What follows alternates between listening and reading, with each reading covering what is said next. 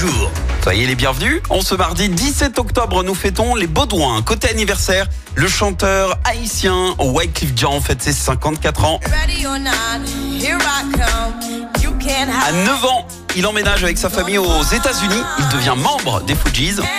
Et au total, il a remporté 3 Grammy Awards pour ses œuvres musicales. C'est également l'anniversaire du rappeur américain Marshall Bruce Mather III, euh, alias Eminem.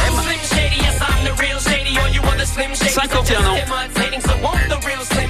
Stand up, stand up. Eminem, c'est plus de 225 millions de disques hein, vendus dans le monde, mais son destin aurait pu être totalement différent puisque petit, il est régulièrement tyrannisé par les jeunes de son âge et en janvier 81, le drame arrive. Il avait 8 ans, il se fait tabasser presque à mort par les caïds de l'école. Sa tête a violemment frappé le, le rebord des toilettes.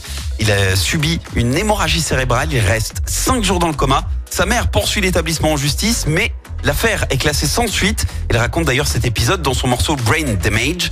Et puis, il découvre le rap. À l'âge de 11 ans, il arrête très tôt l'école et c'est monsieur Dr. Dre qui repère Eminem et qui fait basculer sa carrière. Et pour l'anecdote, après avoir insulté euh, sa mère dans de nombreux morceaux, elle l'attaque en diffamation. Elle touche 1600 dollars. Son père d'un coup refait surface au même moment pour avoir lui aussi sa part. Mais Eminem l'envoie complètement balader. hein.